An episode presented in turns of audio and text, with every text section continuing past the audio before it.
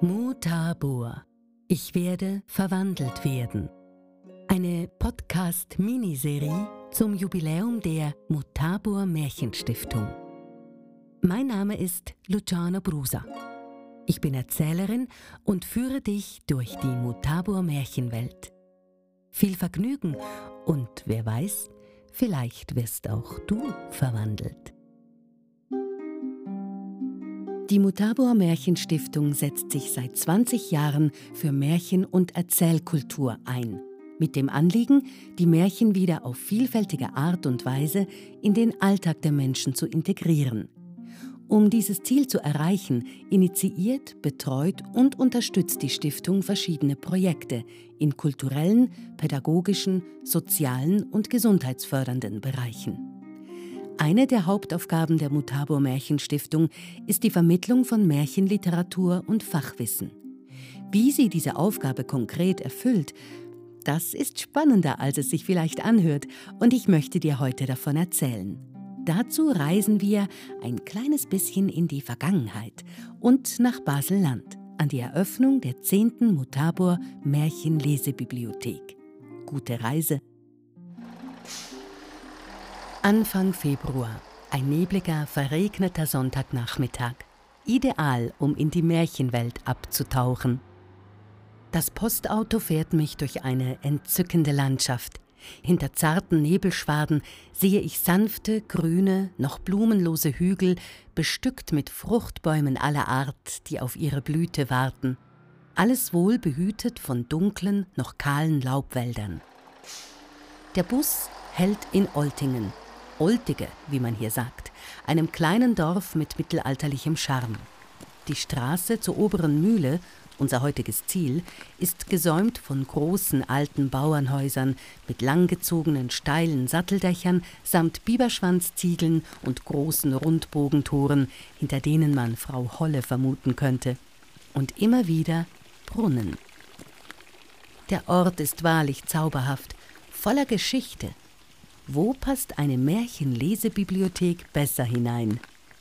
Nach wenigen Schritten stehe ich vor der oberen Mühle, einem imposanten mehrstöckigen Gebäude mit weißem Putz und petrolfarbenen Fensterläden. Es stammt ursprünglich aus dem 13. Jahrhundert, wobei davon nur noch ein kleiner Teil im Gebäude Zeuge ist. 1782 war die Mühle bis auf die Grundmauern abgerissen und neu aufgebaut worden. Seither ist die obere Mühle auch bewohnt und vor allem belebt. Ihre Nutzung veränderte sich mit den Jahren und Jahrhunderten. Heute gehört die Mühle samt Garten und Nebengebäude einer gemeinnützigen Genossenschaft und bietet vielen kreativen, handwerklichen und kulturellen Projekten ein Zuhause.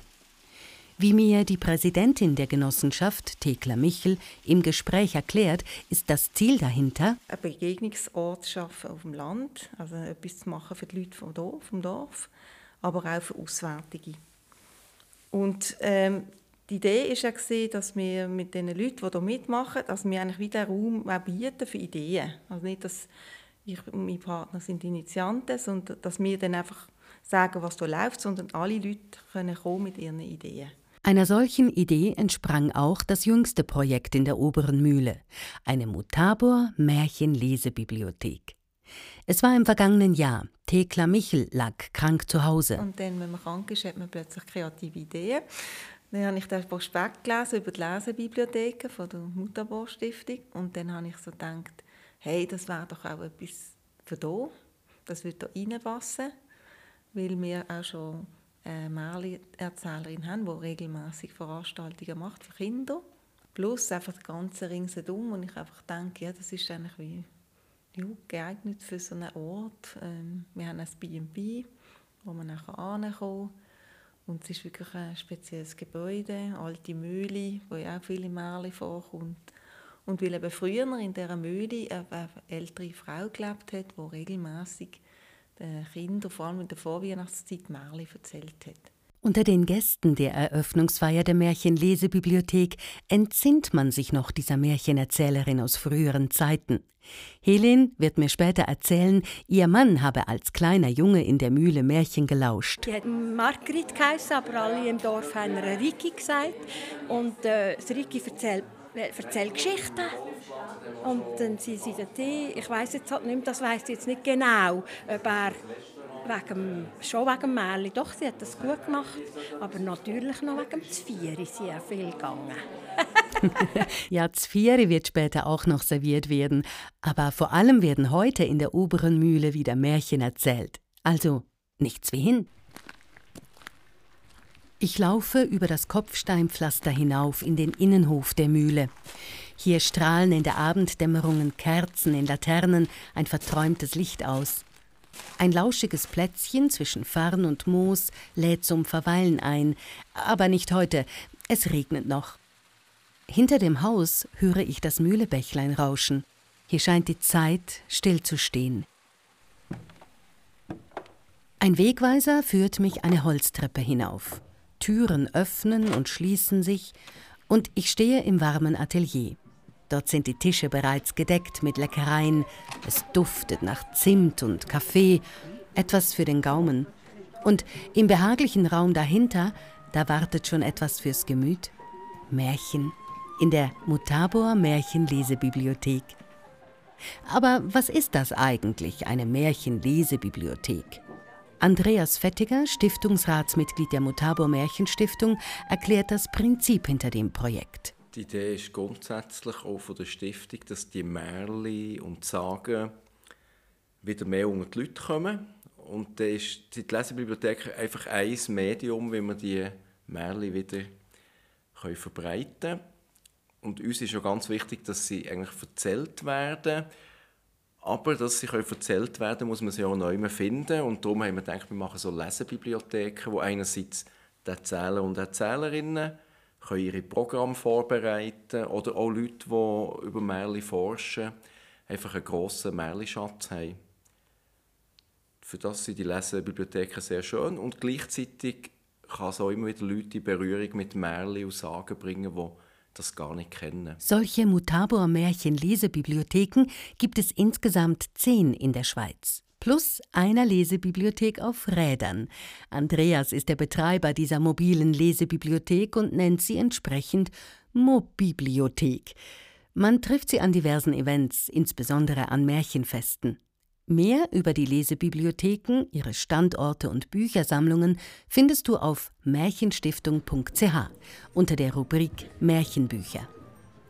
Die Märchenlesebibliothek in der oberen Mühle fängt sich langsam an zu füllen vom vierjährigen Knirps bis zur 80-jährigen Großmama sind alle Altersgruppen im Publikum vertreten.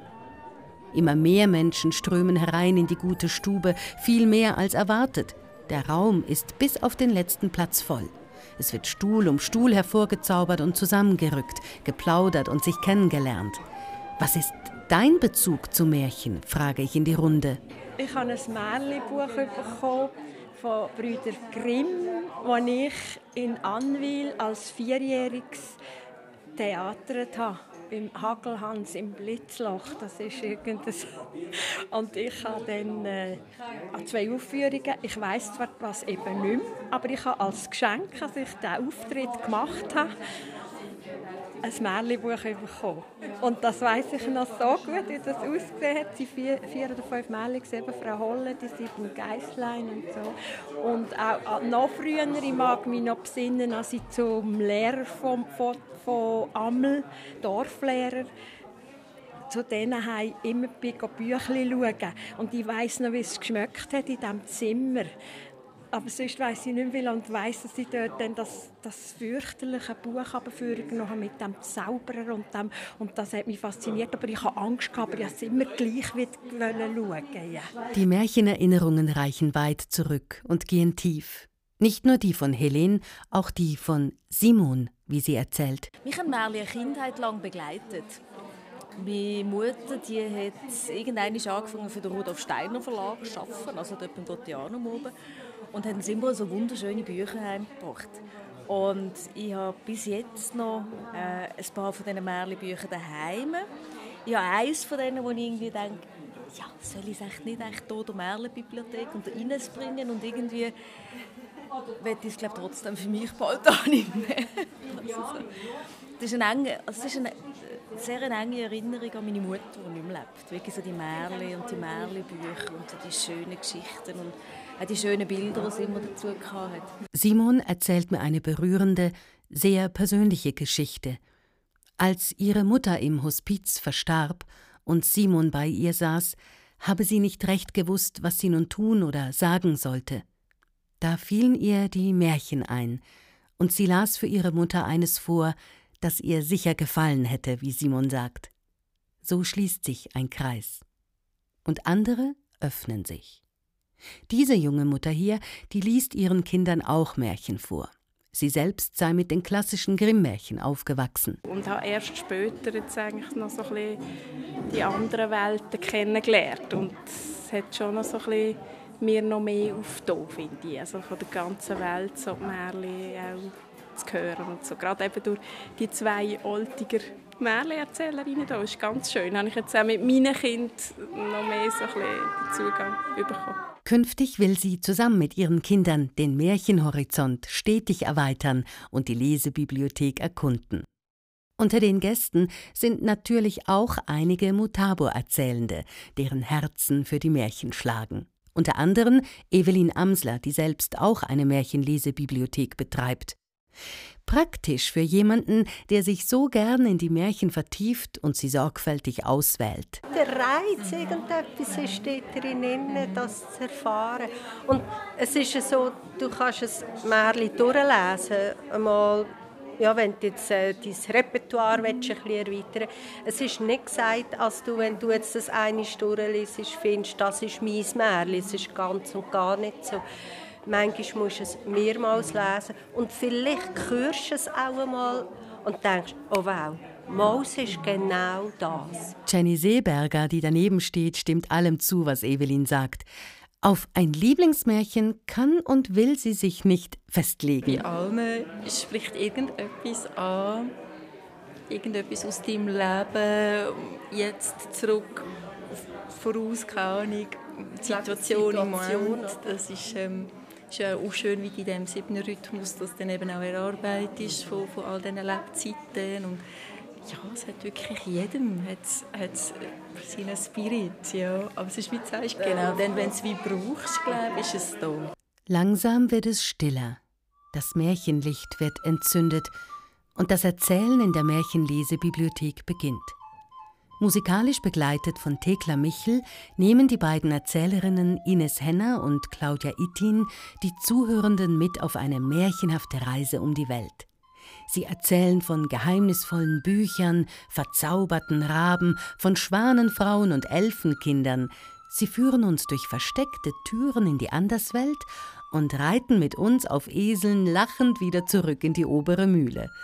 Und weil es so amüsant war, will ich dir die letzte Geschichte nicht vorenthalten, welche die Mutabo-Erzählerin Ines Henner uns im schönen Basler Dialekt erzählt hat. Mit dem letzten Märchen von heute gehen wir auf Afrika. Dort war ein Händler unterwegs. Er hat wollige Kappen verkauft. Jetzt fragst du dich vielleicht, wollige Kappen in Afrika? Ja, auch dort kann es ziemlich kalt werden in der Nacht. Und so hat der Händler immer viele Kappen dabei gehabt, die er verkauft hat. Er hat sie aber nicht in einem Koffer dabei gehabt oder in einem Karren, nein. Selber, der hat einen Hut gehabt, einen schwarzen, und obendrauf hat er all diese Kappen hier. So hat man ihn und seine Waren nämlich schon von weitem gesehen.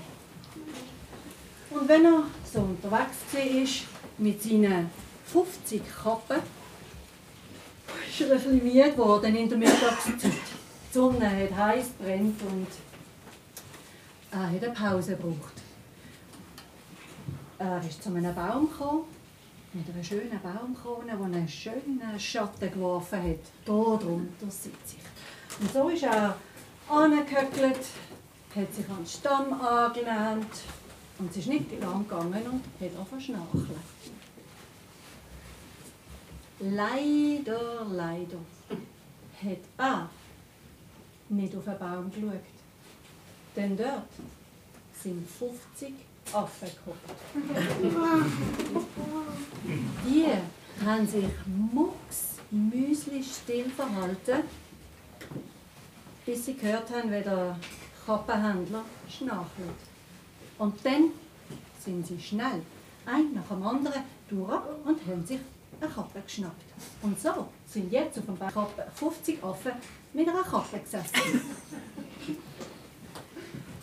Wo der Händler nach einer Weile verwachen ist,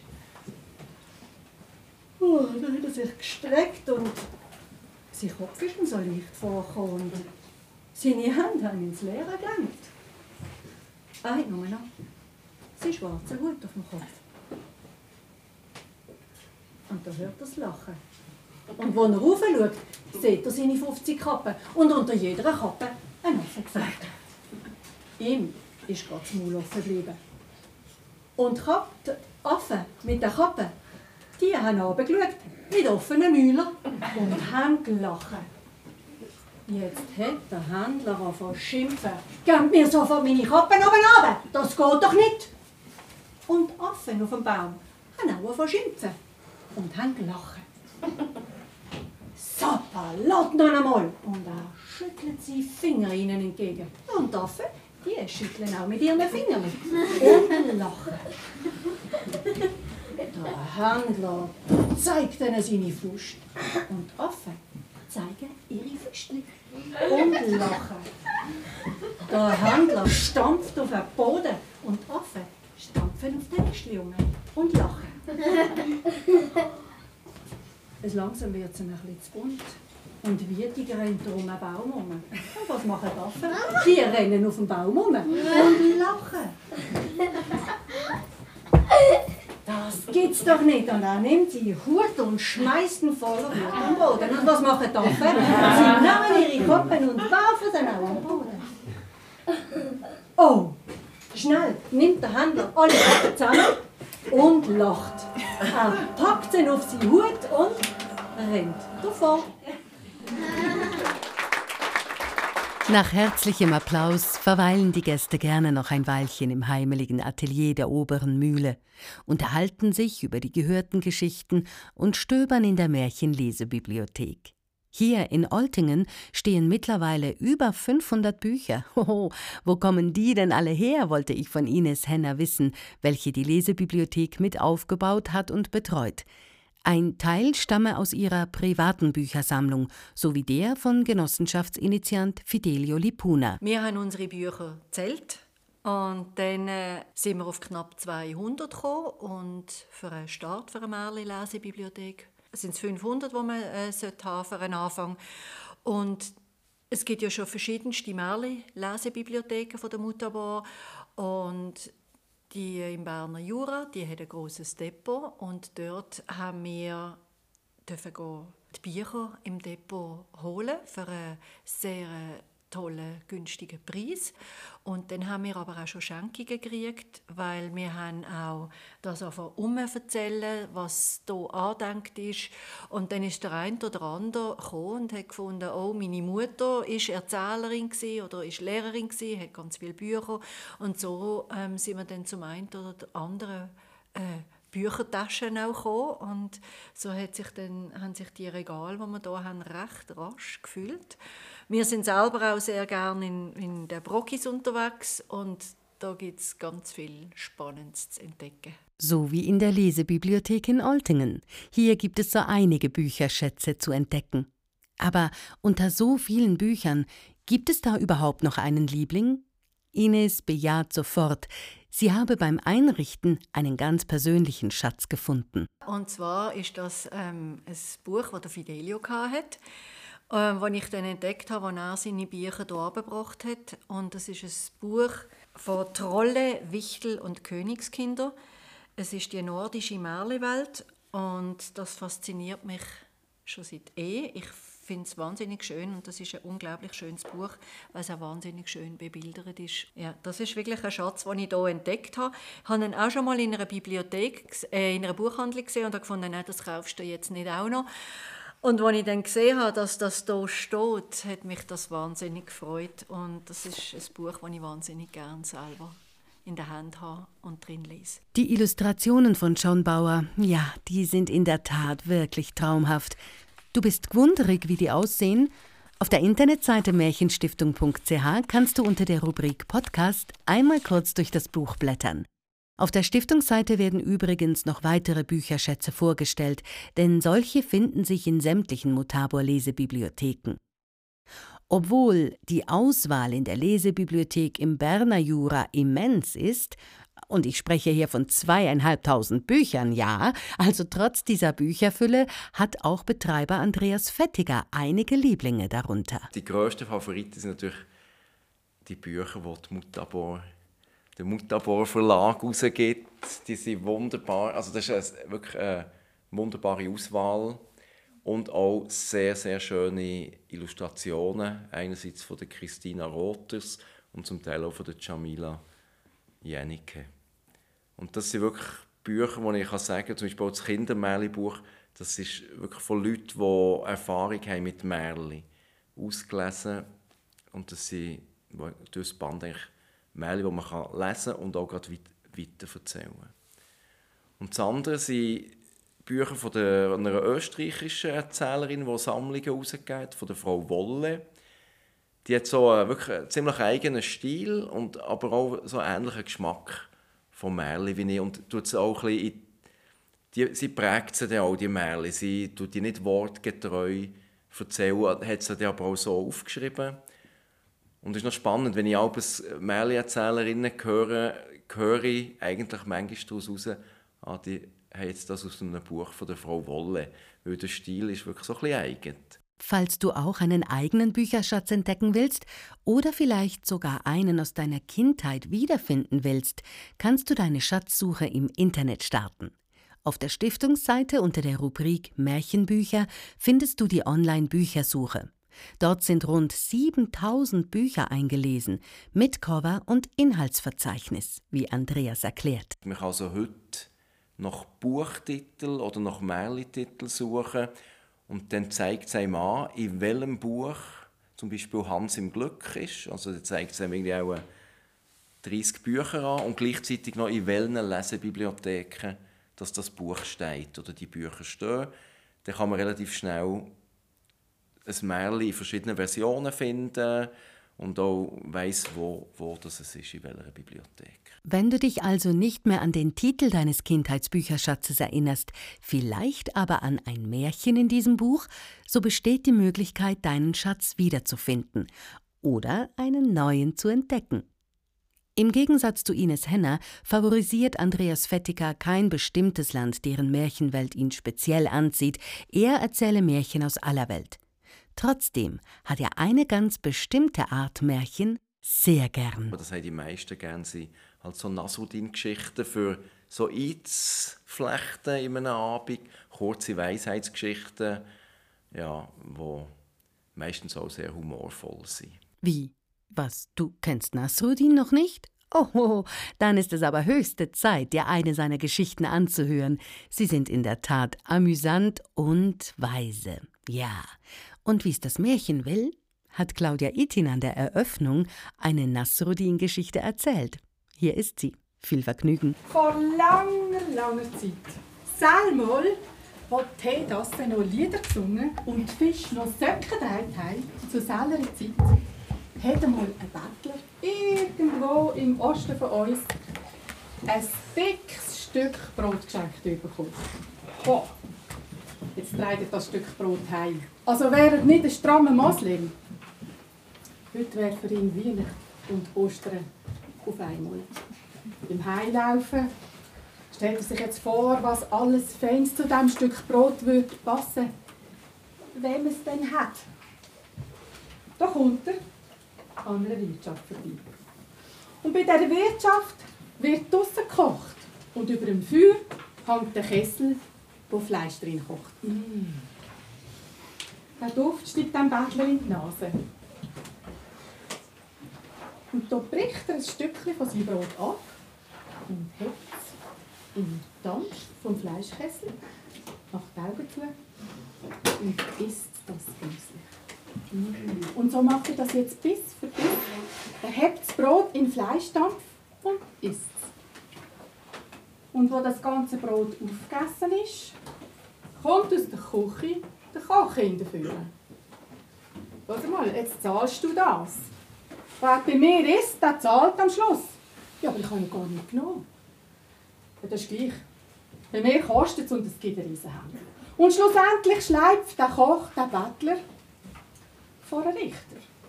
Und zu seiner Zeit, im Osten von uns, sitzt der Nasruddin Hatscha auf dem Richterstuhl. Der Nasruddin lässt sich die Geschichte von beiden Seiten an und kratzt er sich am Bart und dann sagt er, mhm. du hast also Fleischduft gestohlen. Gut, dann kommen die morgen wieder vor das Gericht und ich will dann Recht sprechen. Und du, sagt er zum Bettler, du bringst einen Taler mit. Gibt eben doch noch Gerechtigkeit, freut sich der Koch. Und der Bettler, der klappert ganz oben und die halbe Nacht seine Bekannten ab, die alle auch nichts haben, bis er noch einen Taler findet. Und am nächsten Tag kommen die beiden zurück vor das Gericht zum Nachhinein. Der Bettler bringt einen Taler, den er bekommen hat. Und vor dem Nasruddin auf dem Tisch steht ein Teedasli. Der Nasruddin nimmt den Taler vom Bettler und lässt ihn von ziemlich hoch oben runter in das Tassli fallen. Hört ihr das? Du auch? fragt der Koch. Was sicher? Das ist Musik. Gut, sagt der Nasruddin. Das ist auch mein Urteil. Weil, wer nur den Duft vom Essen verkauft, der muss auch mit dem Klimpern vom Geld zufrieden sein. auf das Teetassen singen und auf das Fischsöcke tragen. Und auf das die Richter immer gerecht urteilen. Der Märchennachmittag in Oltingen geht dem Ende entgegen. Die Gäste verabschieden sich mit strahlenden Gesichtern und freuen sich schon auf ihren nächsten Besuch in der Lesebibliothek. Für heute aber wird es still in der oberen Mühle und Ines und ich finden eine ruhige Minute, um uns noch ein wenig über Märchen zu unterhalten. Ich empfinde es als enorm heilsam und als eine Art Erweiterung der Wahrnehmung, dass es mir als Erzählerin, aber auch als Zuhörerin möglich ist, die Geschichte aus der Perspektive jeder einzelnen Figur im Märchen zu sehen. Ja, und das lehrt einem auch einen anderen Blick auf etwas haben oder etwas um eine Ecke zu denken oder es nimmt einem mit in eine andere Welt oder in, wo man selber vielleicht gar nicht kommen Oder man begegnet dort gewissen Figuren, wo man froh ist, wenn man den Buchdeckel wieder zumachen kann und die Figur bleibt in dem Buch inne. Bevor wir dieses Buch jetzt schließen, erzählt uns Ines noch ein Zaubermärchen. Passend zum heutigen Tag ist es ein Schweizer Märchen über ein ganz besonderes, ein geheimnisvolles Buch. Vor langer Zeit, irgendwo in einem Bergdorf in der Schweiz ist es. Dort erzählt man sich, hat einmal ein Mann gelebt. Da hat ein Buch gehabt. Ein ganz ein besonderes Buch. In diesem Buch sind lauter Zaubersprüche und Zauberformeln geschrieben. Gewesen. Und mit dem Buch hat der Mann schon Menge Zauber vollbracht. Eines an einem Sonntag, da ist er schon früh aufgesehen und hat sich mit seinem Zauberbuch an den Küchentisch gesetzt. Ganz vertieft hat er drin gelesen. Und einmal hört er, wie seine Frau rief, «Ma, wo bist? Komm jetzt! Es ist Zeit, sonst verpassen wir noch die Sonntagsmesse.» Oh Jesus. Zeit hat er ganz vergessen. Schnell hat er seine Sonntagsschuhe angezogen und seine Sonntagsschacke. Und dann ist er mit der Frau in die Kirche. Seine Buben sind daheim geblieben. Ja, und kannst du dir vorstellen, es ist natürlich nicht lang gegangen, dass die das Zauberbuch, das noch aufgeschlagen war, in der Küche auf dem Küchentisch entdeckt haben. Normalerweise hütet das Buch der Vater wie sein Augäpfel. Der versteckt das immer säuferlich, dass es ja nicht in falsche Hände kommt. Aber heute hat er so juffeln, Das Buch ist in der Küche liegen geblieben. Ja, die Buben haben sich drum gesetzt, haben jetzt sorgfältig in diesem Buch verblättern und haben sich alle Zaubersprüche und alle Zauberformeln ganz genau angeschaut. Und dann haben sie sich eine ausgesucht. Und der Älteste, der schon gut hat können lesen der hat jetzt die ausgesuchte Zauberformel laut und deutlich aber vorlesen. Wort für Wort. Und schüsst beim letzten Wort, wo das laut ausgesprochen war, verwandeln sich alle Buben in schwarze Rabenvögel. Was ist da für ein Gekreisch losgegangen jetzt in dieser Küche? Flügelflatternd sind sie aus dem offenen Küchenfenster davongeflogen. Kreischend haben sie Kreise gedreht über dem Hausdach. Gleichzeitig sind die Eltern in der Kirche gesessen. Auf einmal bekommt der Vater ganz ein Geschmauchsgefühl im Bauch. Er steht auf und verlässt die Kirche. Ja, der Gottesdienst ist noch nicht fertig. Aber was gibst, was hast, läuft der heiß zu. Ja, und sein Bauchgefühl hat ihn nicht getauscht. Von weitem hat er schon das Rabengekreische gehört. Ja, und wenn er jetzt sein Haus sieht und die schwarzen Vögel sieht kreisen über dem Dach, da ist ihm alles klar geworden. So schnell er hat können, ist er rein in die Küche gesprungen. Ja, und tatsächlich, dort ist es ja gelegen, sein Zauberbuch. Ein Blick rein hat gelangt. Schon hat er den Zauberspruch gefunden, den die Buben gebraucht haben. Und jetzt hat er diese laut und deutlich, Wort für Wort, rückwärts vorgelesen. Und schüsst aufs letzte Wort gibt's draussen ein Gekreische und die Raben flattern zum Küchenfenster rein und verwandeln sich wieder zurück in seine Buben. Das ist knapp Der Zauber das Unglück hätte im letzten Moment können bannt werden. Ja, und kannst mir glauben, die Buben haben das Buch nie mehr angelangt. Ja, und der Vater, der hat jetzt natürlich auch extra aufpasst, dass er das Buch immer schön wieder versorgt. Ja, und eines, da hat es sogar so gut versteckt, dass es selber nicht mehr gefunden hat. Ja, und wer weiß, wo das Buch denn wieder einmal auftaucht. Vielleicht irgendwo in irgendeiner Marli-Lesebibliothek. Und wenn du es findest, gibst mir Bescheid. Ob es wohl irgendwo hier in einem der wunderschönen Bücherregale versteckt liegt, frage ich mich, während ich in der Lesebibliothek ins eigens für mich eingerichtete Bett schlüpfe. Der Vollmond scheint durchs Fenster wirft sein Licht auf die lockenden Buchrücken. Mein letzter Blick wandert über Titel wie Vergnügt bis an ihr Ende, Löwengleich und mondenschön, Morgen ist Morgen und Mutabor, Märchen von Verwandlung. Ich schließe die Augen und während ich in den Schlummer hinübergleite, denke ich an Dornröschen. Was, wenn ich hier nun hundert Jahre schlafe? Macht nichts, spricht mein Märchenherz, denn die obere Mühle in Oltingen ist ein bezaubernder Ort, von dem man sowieso nicht mehr weg will. Und die Märchen in den Büchern? Die warten geduldig darauf, ausgewählt, gelesen und wiederbelebt zu werden. Von Erzählerinnen und Erzählern, von Müttern und Großvätern, von Lehrerinnen und Kulturschaffenden, Forscherinnen und Märchenfreunden, von mir und von dir?